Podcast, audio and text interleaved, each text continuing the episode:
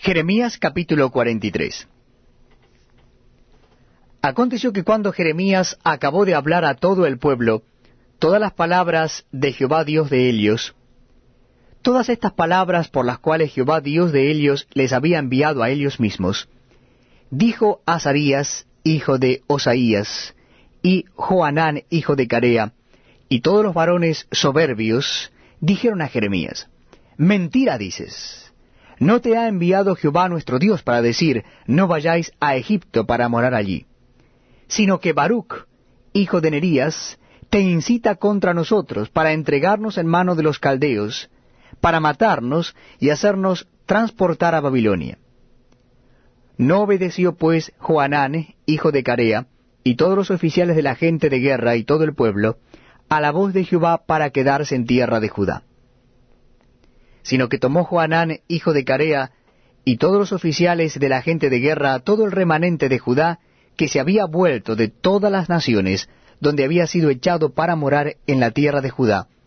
a hombres y mujeres y niños, y a las hijas del rey, y a toda persona que había dejado Nabuzaradán, capitán de la guardia, con Gedalías, hijo de Ahicam, hijo de Safán, y al profeta Jeremías y a Baruch, hijo de Nerías. Y entraron en tierra de Egipto, porque no obedecieron a la voz de Jehová, y llegaron hasta Tafnes.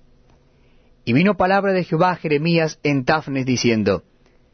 Toma con tu mano piedras grandes y cúbrelas de barro en el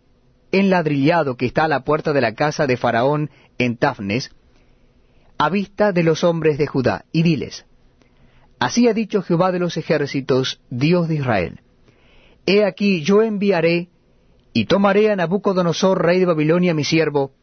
y pondré su trono sobre estas piedras que he escondido, y extenderá su pabellón sobre ellas, y vendrá y asolará la tierra de Egipto. Los que a muerte, a muerte,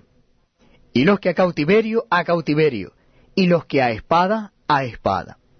Y pondrá fuego a los templos de los dioses de Egipto y los quemará, y a ellos los llevará cautivos, y limpiará la tierra de Egipto como el pastor limpia su capa, y saldrá de ella en paz.